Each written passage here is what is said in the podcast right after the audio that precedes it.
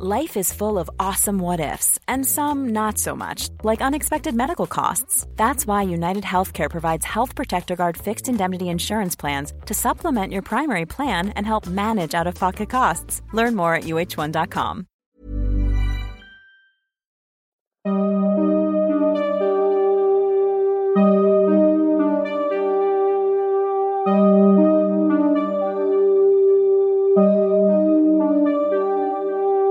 Durante los siguientes minutos escucharás historias que podrían quitarte el sueño. Cosas que pasan con mayor frecuencia de lo que podrías imaginar. Anécdotas vividas por personas reales, como tú, como yo. ¿Estás listo para escucharlas? Así que ponte cómodo y apaga la luz, porque yo soy Emanuel Morales. Y yo Kevin García. Y estas son Las historias del mundo creepy.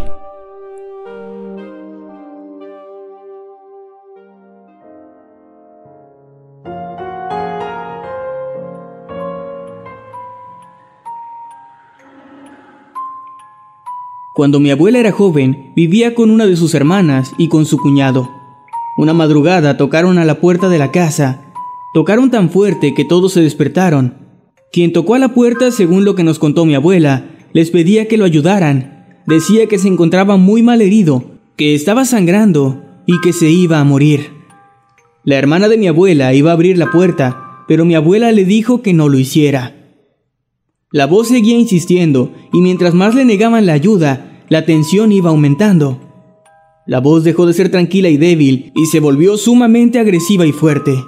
Comenzó a gritar que le abrieran la puerta. Ya no pedía ayuda, solo buscaba una manera de entrar. Mi abuela recuerda haber escuchado alaridos, gritos, lloriqueos y demás cosas, mientras esa cosa intentaba entrar a la casa. De repente todo se quedó en silencio, y a los pocos segundos de que todo se callara, mi abuela y los demás se asomaron por la ventana. No había nada ahí afuera.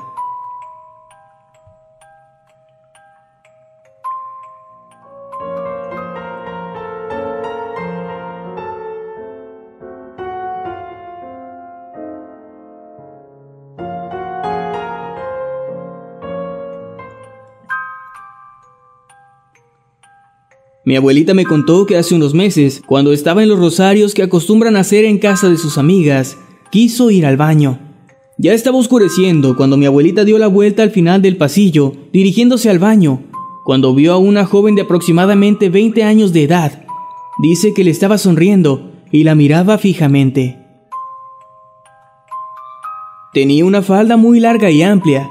Mi abuelita me cuenta que su sonrisa era muy aterradora que no parecía una sonrisa normal, parecía demasiado exagerada, y sus ojos no dejaban de verla. Al mismo tiempo, la señorita movía su falda larga de un lado a otro, muy apresuradamente, como si intentara bailar de una manera extraña. Al ver esto, mi abuelita enseguida se percató de que aquella chica no era una persona. Dio media vuelta y corrió lo más rápido que pudo para ir de regreso con sus amigas. Al llegar, les contó lo sucedido, y la dueña de la casa le dijo de forma muy normal que se trataba de su hija, quien había fallecido años atrás. Dijo que lamentaba mucho que mi abuelita lo hubiera visto, pero fuera de eso, no mencionó nada más. Mi abuelita no quiso regresar a esa casa nunca.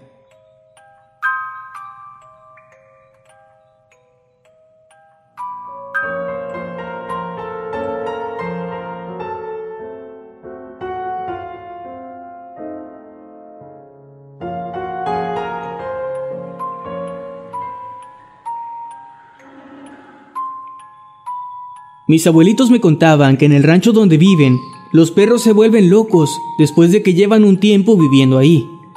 Mi abuelita me contó que tenían un perro realmente grande, y este, como ya le había pasado antes a otros perros, se volvió loco y agresivo sin razón alguna. Mi abuelita es una mujer realmente fuerte, y estas cosas por lo general no la asustan, pero con ese perro, por su tamaño, sí se asustó mucho Así que mi abuelita, al ver que empezaba con esos síntomas, se encerró en la cocina. Pero el perro empezó a golpear su cabeza contra la puerta y trataba de meterse por debajo. Yo creía que solo era un mito para asustarme, pero en enero de 2018 me vine a vivir con mis abuelitos y realmente me aterré al ver que era cierto. Los perros primero empiezan a ladrar y a correr de un lado a otro. Tratan de meterse en lugares cerrados y tratan de buscar a las personas, pero cuando logran ingresar a un lugar cerrado o pequeño, como debajo de las casas de madera, entonces comienzan a golpear su cabeza contra lo que sea, hasta que finalmente mueren.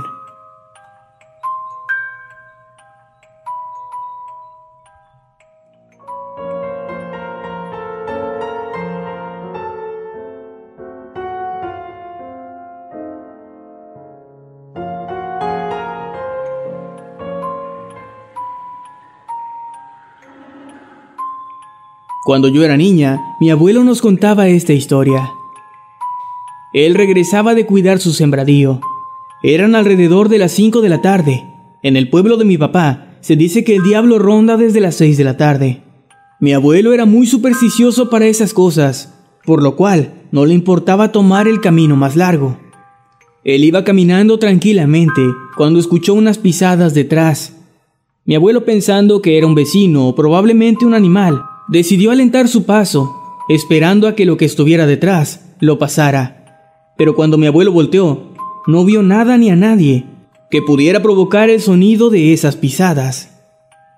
Él decidió caminar más rápido, pero el camino se hacía cada vez más largo y el cielo se comenzaba a oscurecer.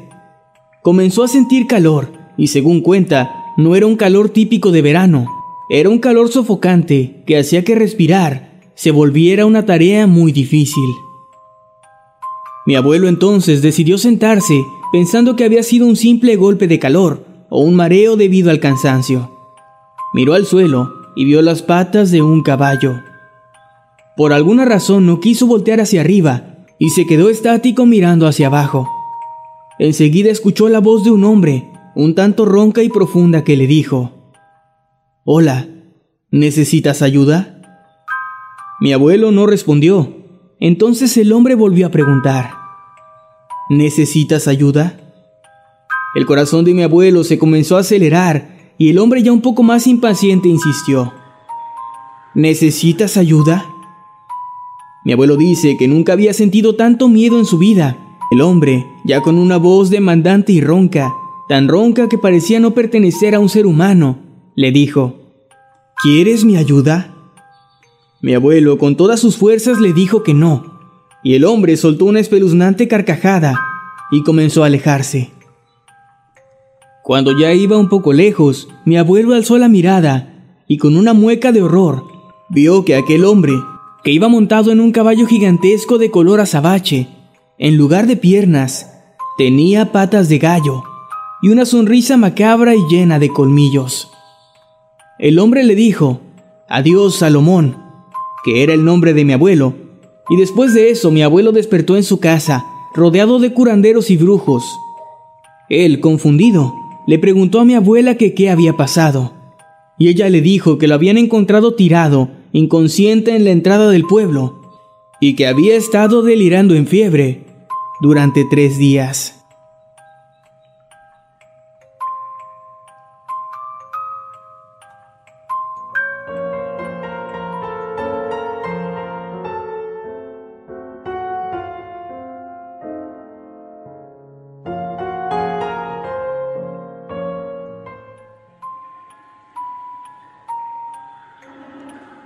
La verdad, no sé si puede denominarse como una historia de terror, pero mi abuelo me contó que cuando él era un niño, de no más de 15 años, solía viajar con su padre.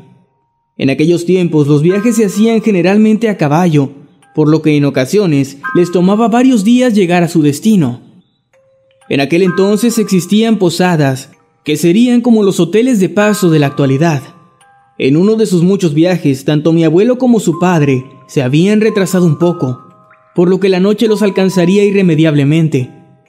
Sin embargo, por fortuna o por desgracia, cerca de donde se hallaban existía una de estas posadas.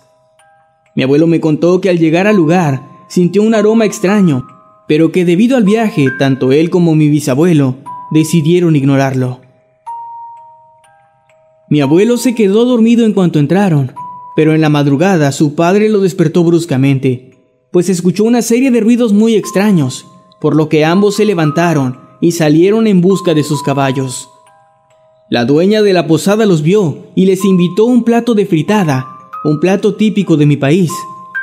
Ellos aceptaron la comida, pero mi abuelo casi se desmaya cuando al comer y al revolver su plato, se encontró con un dedo humano. Rápidamente, los dos salieron de ahí y nunca más volvieron. Mi abuelo me ha contado que esa imagen sigue grabada en su memoria.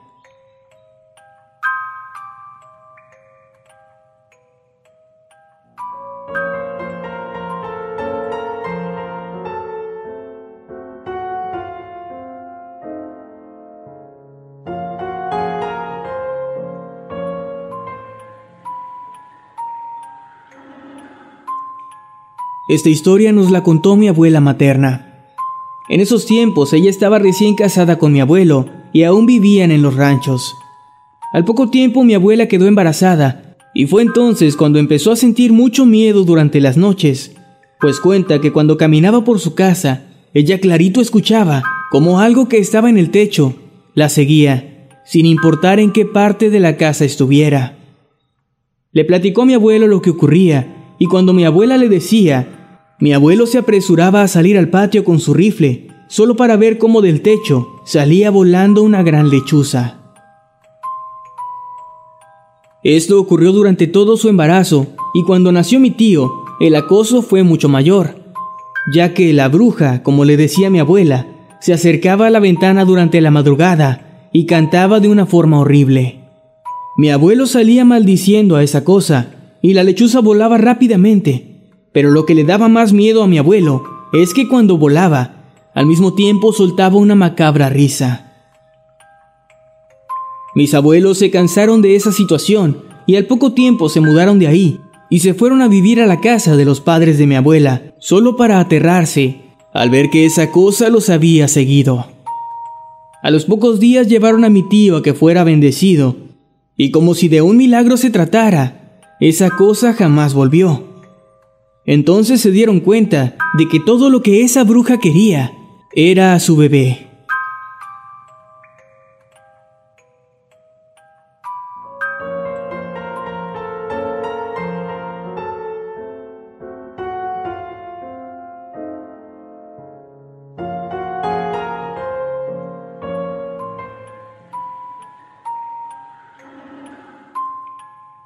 Cuando iba a casa de mi abuelo en un pueblito al sur de Puebla, en México, me contaba muchas historias. Una de ellas era que todas las noches, cuando no había luna, como a eso de las dos o tres de la mañana, las gallinas que estaban en el patio durmiendo en los árboles eran espantadas y se ponían a gritar y cacarear. Mi abuelo decía que eran los muertos que las espantaban, pues contaba que en la época de la Revolución Mexicana, muchas personas habían sido enterradas por todo el pueblo y que los muertos se levantaban y se ponían a asustar a las gallinas para bajarlas de los árboles y de esa manera poder comérselas. Siempre creí que se trataba de perros o gatos que andaban sueltos por ahí, pero lo raro era que al día siguiente las gallinas que uno encontraba amanecían sin ninguna herida visible y en otros casos se encontraban manchas de sangre como si éstas hubieran explotado. A veces encontrabas gallinas mal enterradas en el suelo, y eso era muy extraño y aterrador, pues muchas de ellas en vez de tripas estaban rellenas de piedras. Pero lo más escalofriante es que mi abuelo tenía razón cuando decía que debajo de la casa habían enterrado a gente en aquella época, pues en una remodelación de la casa se excavó el suelo para poner cimientos y ahí abajo encontraron unos 10 cráneos humanos algunos con ropa y armas de esos tiempos. Lo más horrible era que la mayoría tenían huesos de pollo entre sus manos y dientes.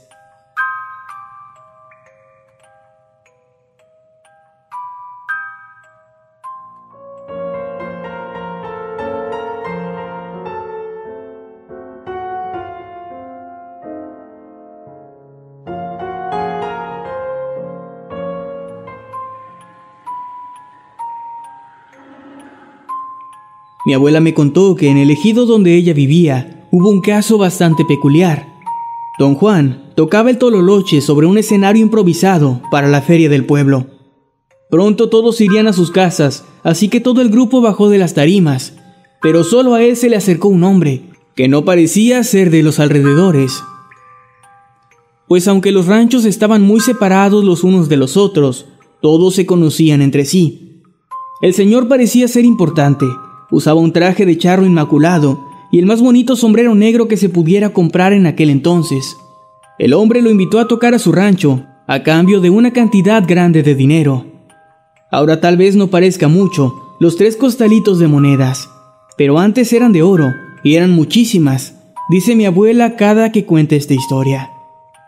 Don Juan le dijo a aquel charro que si gustaba que fuera con todo el grupo, para tocar en su rancho, pero este le dijo que con el tololoche estaba más que perfecto. Eran más de las dos de la mañana cuando el charro y el músico montaron un caballo tan negro como la noche. Cierre los ojos y no los abra hasta que yo le diga, le ordenó el señor a don Juan. El músico sintió temor por eso, así que intentó negarse a último momento, pero el charro le ofreció triplicar el dinero si seguía sus instrucciones. Antes de que don Juan pudiera responder, el hombre comenzó a cabalgar. Por eso tuvo que cerrar los ojos, pero conforme avanzaba, sintió que se elevaba. Abrió los ojos para comprobar que estaban volando se aferró a su instrumento con mucho miedo hasta que llegaron al cerro. Una vez ahí, una grieta se abrió entre las rocas, dando paso a una fiesta de gala que parecía estar bastante animada para no tener música. Don Juan fue escoltado por el charro hasta la zona donde tocaría, un escenario mejor que el de la feria, y durante lo que parecieron más de seis horas tocó todo su repertorio, todo lo que se sabía y una que otra improvisación. Fue entonces que le dieron descanso y se acercó a la barra para beber algo antes de continuar. Mientras bebía un whisky bastante fino, se le acercó una mujer, preguntando si él era don Juan, el esposo de tal mujer, de tal ejido. Efectivamente era así. La mujer le dio un sobre con una carta y dinero, con la petición de que se la diera a su esposo. Poco a poco la gente se le fue acercando, dándole cartas costalitos de dinero y sobresellados entre otras cosas, para que las entregara por todos los ranchos vecinos al suyo. Don Juan conocía a toda esa gente, pero no recordaba de dónde. Sin embargo, lo recordó mientras volvía a tocar. Toda esa gente estaba muerta, pero aún con el miedo que sintió, no le quedaba más que seguir tocando.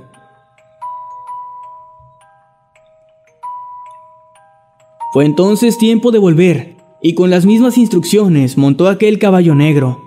El charro lo dejó donde lo había recogido al inicio y le pagó lo que le había prometido. El hombre entendió entonces que había estado tocando en el infierno. Unos vecinos suyos lo encontraron junto al camino y lo llevaron a su casa, donde su esposa no lo recibió con mucho entusiasmo. Ella, de hecho, estaba furiosa. ¿Dónde has estado? le reclamaba ella. Tocando en una fiesta toda la noche en el cerro, juraba él. ¿Toda la noche? le preguntó su esposa. Estuviste perdido durante seis meses, Juan. No me quieras ver la cara de tonta. Debe ser que tienes a otra mujer y a otra familia fuera de San Luis, dijo con más furia que antes. Él palideció con la afirmación de su esposa.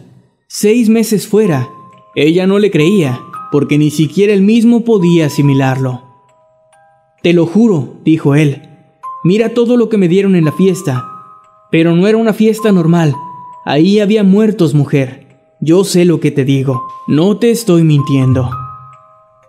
Él le mostró todo lo que había dentro del tololoche, y ella comenzaba a creer, pero fue cuando la gente llegó a visitarlo por la noticia de su regreso al pueblo, que su esposa finalmente le creyó, pues cada persona se iba con un recuerdo de su difunto. Después de eso, el hombre cayó enfermo y nada pudo curarle el susto. Mi abuela cuenta esto como la historia del hombre que tocó en el infierno. Esto no es algo que solo mi abuela perjure que es real, pues cuando visitamos a la familia de mi abuela en San Luis, todos cuentan esa misma historia.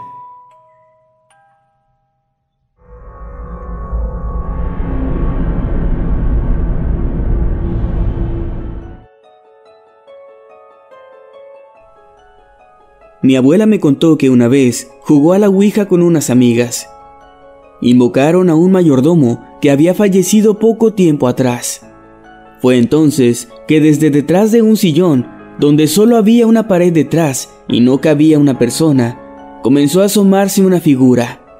Se trataba de aquel mayordomo, pero este tenía el rostro deformado, tenía los rasgos de un cerdo, aunque claramente se podía ver que era él.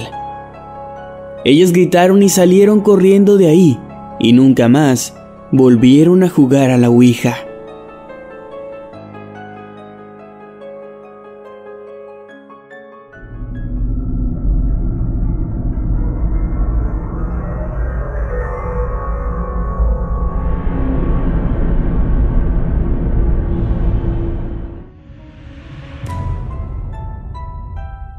Mi abuelo me contó que cuando tenía más o menos mi edad, 16 años, fue a una cueva que estaba detrás de una pequeña cascada y que se quedó ahí para pasar el rato. Ya caída la tarde, se le acercó un anciano de finos rasgos, quien vestía un traje negro y era alto con barba blanca, pero muy bien cuidada. El anciano le ofreció un finísimo violín de color rojo, pues dijo que mi abuelo le recordaba a su nieto que había fallecido y que solo quería que alguien más disfrutara de aquel violín que tanto había amado en vida. Mi abuelo tenía miedo, pues ver a un tipo así en su pequeño pueblo era algo sumamente raro, pero mi abuelo aceptó, pues no tenía nada que perder. Llegó a casa y sus padres le preguntaron cómo es que había conseguido ese violín. Él les contó lo would you like to look 5 years younger? In a clinical study, people that had volume added with Juvederm Voluma XC in the cheeks perceived themselves as looking 5 years younger at 6 months after treatment. Look younger, feel like you. Add volume for lift and contour in the cheeks with Juvederm Voluma XC. Reverse signs of aging by adding volume to smooth laugh lines with Juvederm Volure XC. For important safety information and to find a licensed specialist, visit juvederm.com. That's J U V E D E R M.com. Not for people with severe allergic reactions, allergies to lidocaine, or the proteins used in Juvederm. Common side effects include injection site redness, swelling, pain, tenderness, firmness, lumps, bumps, bruising, discoloration, or itching. There's a risk of unintentional injection into a blood vessel, which can cause vision abnormalities, blindness, stroke, temporary scabs, or scarring. Talk to a licensed specialist to find out if it's right for you. que había pasado, y a pesar de que no le creyeron, lo dejaron quedarse con él. Mi abuelo empezó a tocar como un juego, pero con el paso de los días fue adquiriendo técnica y destreza con el instrumento. Y así pasaron los años. Él se ganaba la vida tocando música típica en el pueblo. Yo nunca le creí a mi abuelo, pues su historia sonaba muy irreal. Él siempre mostraba el violín y era un poco egocéntrico, pues se jactaba de haber pactado con el diablo. Un dato curioso es que ese violín no se deterioraba con el paso del tiempo, aunque bien podía haberlo enviado a Cusco para hacerle el mantenimiento con una persona especialista. Mi abuelo murió hace ya dos años. Todos en el pueblo lo conocían como el violinista de la cascada. Las personas también lo odiaban y rechazaban por eso, pues le acusaban de ser brujo y esas tonterías. Los que son de la zona me entenderán, sabrán que ese lugar es muy famoso. El violín se lo quedó mi abuela y me prometió que me quedaría con él cuando ella muera.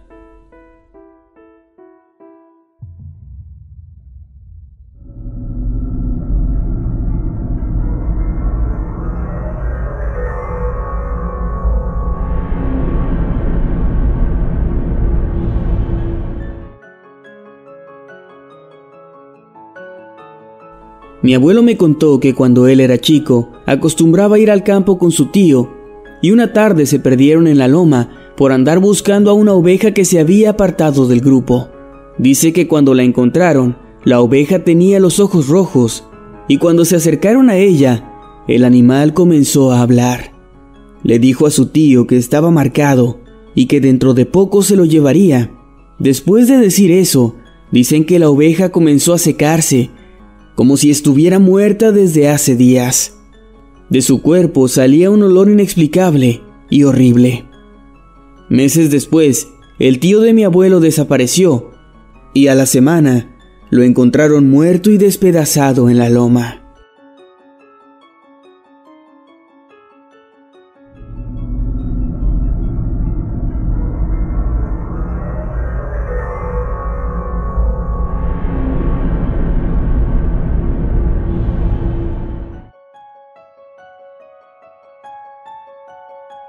Mi abuelo normalmente suele contarnos historias a mí y a mis primos, y una de ellas me dejó completamente sorprendida. Hace muchos años él tenía un amigo, el cual juraba que podía tirar a las brujas cuando salían por las noches en forma de bolas de fuego. Normalmente mi abuelo y su amigo salían a trabajar a las 3 de la mañana e iban en bicicleta a los ejidos para el corte de caña. Él cuenta que una vez, cuando salieron a trabajar, vieron una bola de fuego que cruzaba cerca de ellos.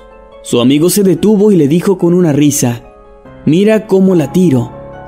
Mi abuelo solo negó con la cabeza mientras seguía su camino, pero al ver que su amigo no lo seguía, decidió regresar. Su amigo estaba diciendo unas palabras extrañas y la bola de fuego cayó sobre la maleza. Vamos, le dijo su amigo, bajando de la bicicleta mientras cruzaba el arroyo. Mi abuelo se negó y le dijo que mejor se fueran. Pero su amigo no le hizo caso y le dijo, Vete tú si quieres, yo me quedaré a ver quién es. Sin más, mi abuelo regresó a la casa para contarle a mi abuela lo que había pasado. Mi abuela le dijo que existía una oración que al rezarla al revés hacía que las brujas cayeran, pero que se debía ser muy cuidadoso al decirla, porque si se hacía mal, ellas bajarían para atacarte. Con los días, el amigo de mi abuelo fue a visitarlo.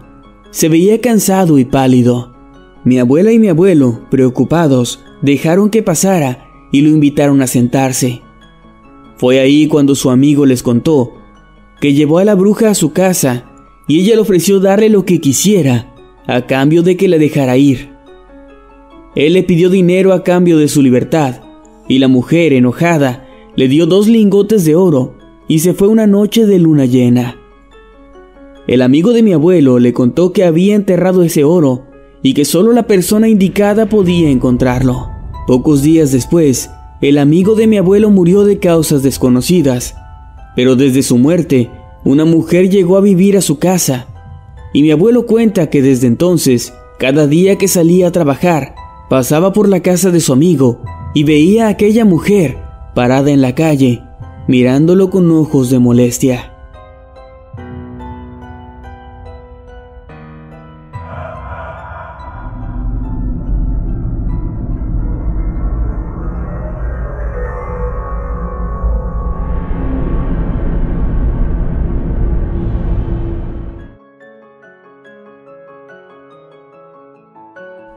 Bueno, mi familia tiene un gran historial de este tipo de historias. Según mi madre cuando era niña, su padre, que en paz descanse, es decir, mi abuelo, le contó una historia de una bruja. Se decía que esta bruja se podía convertir en cualquier animal, que por las noches se comía todo aquel bebé que se durmiera en los bordes de la cama, y al día siguiente los padres de los bebés solo encontraban las uñas de los niños. Pero un día todos los pueblerinos, ya cansados de esto, buscaron y encontraron a la bruja, quien inmediatamente se convirtió en un perro, un lobo o un zorro, lo que haya sido eso. Se puso a correr, pero la gente la atrapó. La ataron de pies y manos arrojándola al fuego. Ella gritaba y padecía, pero finalmente murió. Todos en el pueblo conocen esa historia.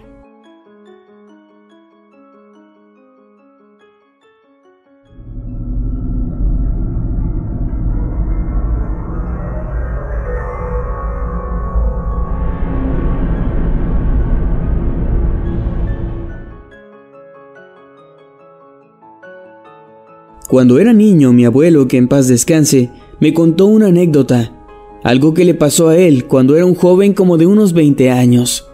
Él me decía que en ese entonces recién comenzaba a vivir solo, por lo que se alquiló una pequeña casa que solo tenía una sala, un baño y un cuarto. Él cuenta que una noche tocaron a su puerta y cuando abrió, miró a una anciana quien le pidió que la dejara pasar, ya que decía que estaba perdida desde hace días y tenía mucha hambre.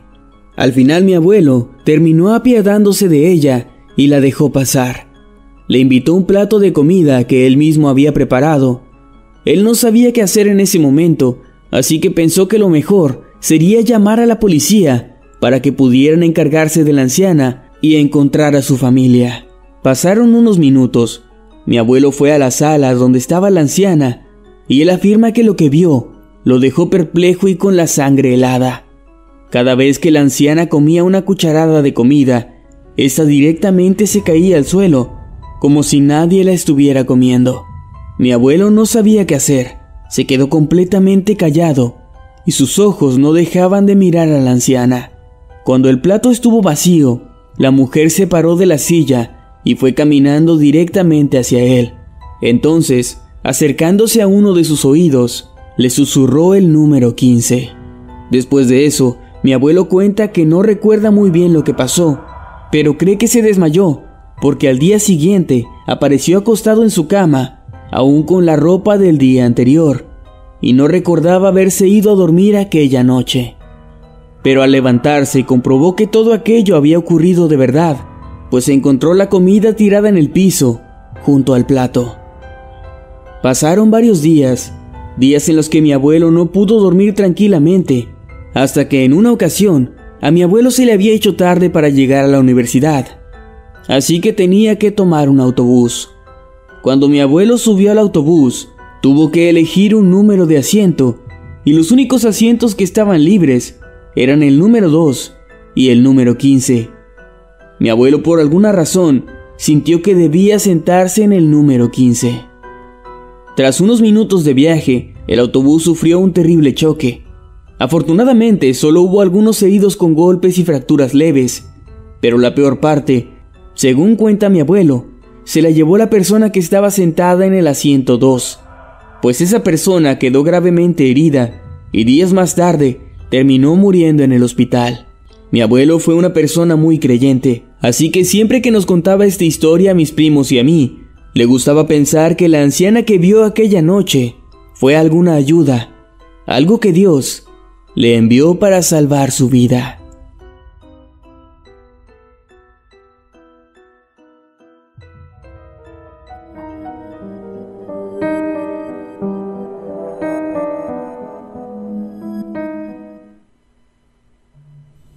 Mi abuela materna cuenta que cuando ella era joven y se acababa de casar con mi abuelo, vivían en una casa alejada en el cerro. Cuando mi tío, que fue su primer hijo, era solo un bebé, mi abuelo solía ir por temporadas a trabajar a diferentes estados, como Nayarit o Nuevo León, y algunas veces a Estados Unidos. Una noche, mientras él regresaba de un viaje, estaba cruzando cerca de un arroyo, el cual era muy extenso, y venía desde el cerro, donde se ubicaba la casa de mis abuelos. Mientras caminaba, comenzó a escuchar los lamentos de una mujer, acompañados del llanto de un bebé. Al estar cerca de su casa, él creyó que se podía tratar de mi abuela y mi tío, que algo podía estarles pasando, así que comenzó a correr, siguiendo aquellos llantos por el arroyo. Mientras más avanzaba y se adentraba en el cerro, tratando de encontrarlos, Gritaba el nombre de mi abuela sin recibir ninguna respuesta. Él siguió aquel llanto a través de la oscuridad de la noche, pero cada vez parecía que se alejaba más y más de donde se encontraba su casa. Era como si esos sonidos trataran de llevarlo a algún lugar recóndito del cerro.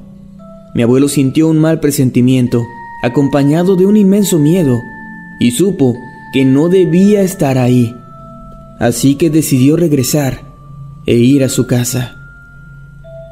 Al llegar, encontró a mi abuela en la casa y le preguntó si ella había escuchado aquel lamento, a lo que ella le respondió que no, y que había estado ahí todo el tiempo.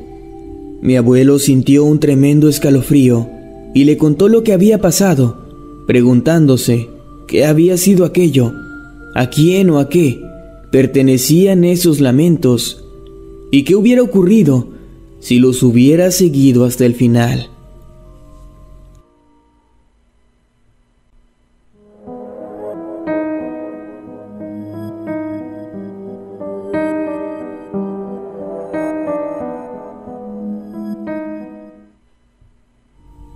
Tengo la fortuna de que mis abuelos siempre me contaban historias de este tipo.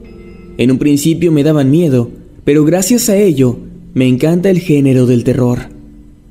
Esta historia en particular es de mis favoritas. Le ocurrió en su juventud al primo de mi abuela. Todo pasó en un ejido de Tamaulipas. El primo de mi abuela tenía aproximadamente 12 años de edad y siempre lo mandaban a llevarle de comer a su abuelo, que trabajaba en el corte de caña. Todos los días al mediodía se montaba en su yegua con rumbo al sembradío. Ese día en específico tardó más de lo normal en regresar, por lo que su abuela se preocupó. Más tarde, su yegua llegó corriendo muy asustada, tanto que hasta brincó la puerta del corral y se escondió detrás de los otros animales, por lo que su abuela pensó que la yegua lo había tirado en el camino al asustarse con una serpiente o algo así. Entonces fueron a buscarlo y lo encontraron. Él iba caminando muy despacio, con la mirada perdida y pálido. Le preguntaron qué le había pasado, pero él no podía formular ninguna palabra. Solo comenzó a vomitar.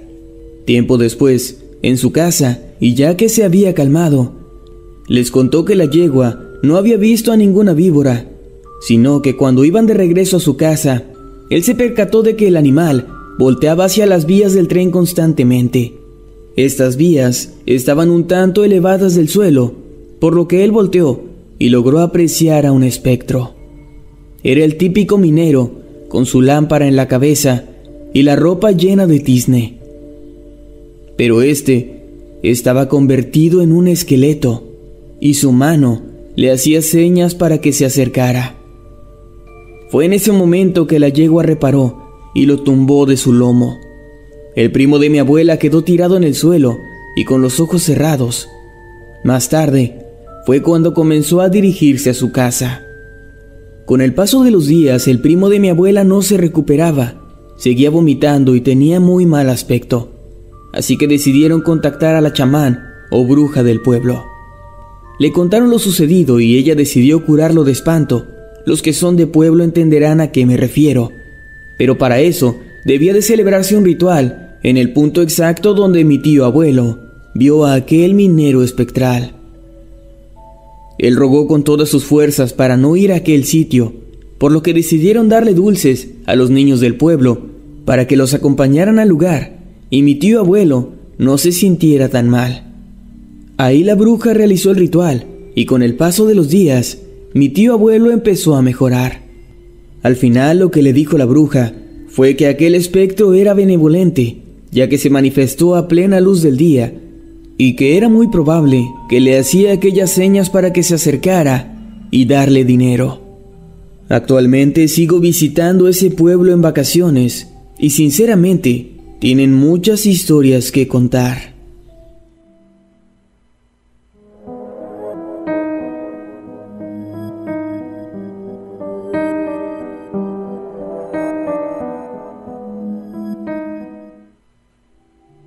Mi abuelo me contó que cuando recién se había mudado de su casa, él tenía una vecina que tenía unos perros que ladraban mucho.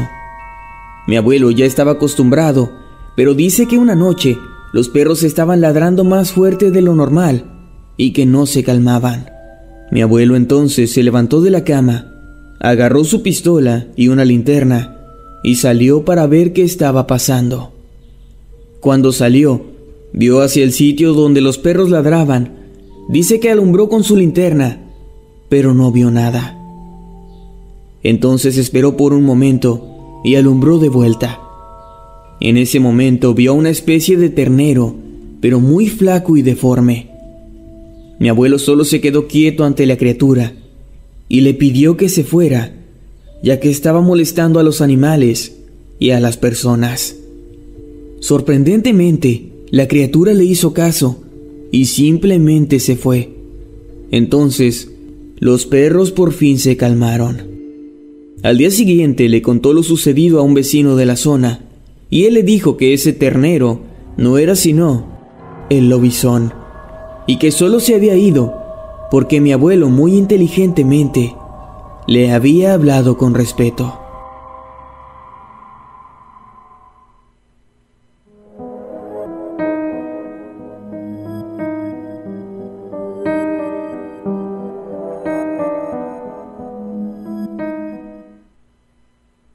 Verán, hace unos 75 años, cuando mi abuela era jovencita, se enamoró del marido de su prima hermana. El hombre era muy guapo al parecer, así que terminaron envueltos en una relación de la cual nacieron mi tío y mi madre, aunque mi abuelo nunca dejó a su esposa. Mi abuela tenía la única cantina del pueblo y cada cierto tiempo tenía que ir a la ciudad más cercana por alcohol.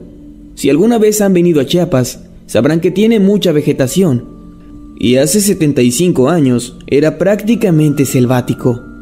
Para ir a la ciudad era casi un día en carreta por un camino de tierra y ella, como era una mujer sin marido, contrataba a un carretero que la llevara y trajera con las compras. En cierta ocasión, cuando mi mamá estaba recién nacida y mi tío tenía unos tres años, mi abuela tuvo que llevarlos con ella a comprar. Cuando venían de regreso al pueblo, se le hizo tarde. Ya pasaba de la medianoche cuando cruzaron un arroyo que hoy en día está seco, y momentos después se rompió el eje de la rueda de la carreta. Mi abuela bajó de la carreta con sus hijos mientras el carretero trataba de arreglar la rueda. Sin embargo, momentos después, de entre los árboles que los rodeaban, se comenzaron a escuchar lamentos y alaridos a lo lejos. Mi madre, quien les recuerdo que era solo un bebé recién nacido, despertó por el ruido y comenzó a llorar. El carretero se puso muy nervioso, tanto que el miedo le ganó y salió corriendo de ahí dejando a mi abuela sola en medio del camino con sus dos hijos. Mi abuela cuenta que los alaridos se hacían más y más fuertes, por lo que aterrorizada no le quedó más que abrazar a los niños. Cuando los lamentos se escuchaban ya muy cerca, mi abuela dice que vio la silueta de una mujer de blanco parada entre los árboles, mirándola, y eso la paralizó del miedo. De pronto, mi abuela escuchó gritos de maldiciones y groserías, así como el sonido de un machete golpeado. Y cuando se volvió para ver al espectro de nuevo entre los árboles, este ya no estaba ahí. Una mujer venía maldiciendo a gritos con un machete en la mano, y toda su ropa estaba puesta al revés. Se trataba de la comadre de mi abuela, quien la había salvado del espectro. A los pocos segundos tras la llegada de esta mujer, el sonido de otra carreta acercándose las tranquilizó. Sin embargo, la señora no dejó de maldecir en voz alta. En la carreta venían los hijos y el marido de la mujer, quienes de igual manera traían su ropa puesta al revés. Ellos arreglaron la carreta, la volvieron a cargar y los trajeron de vuelta al pueblo. Realmente nunca supe si el espectro de esta historia era la llorona o qué diablos, porque mi abuela cuenta que aunque gemía y se lamentaba, nunca dijo ninguna palabra reconocible. Además, aún hoy en día, por la carretera que pasa, por donde estaba ese antiguo camino de tierra, muchos dicen que aún puede verse a una mujer vagando por la orilla del camino.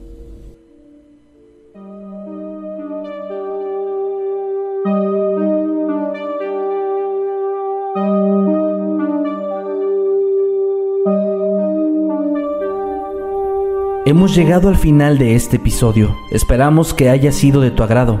Recuerda que puedes escucharnos cada lunes y viernes y puedes seguirnos a través de todas las redes sociales como arroba emanuel-night y arroba Kevin Masketman. Buenas noches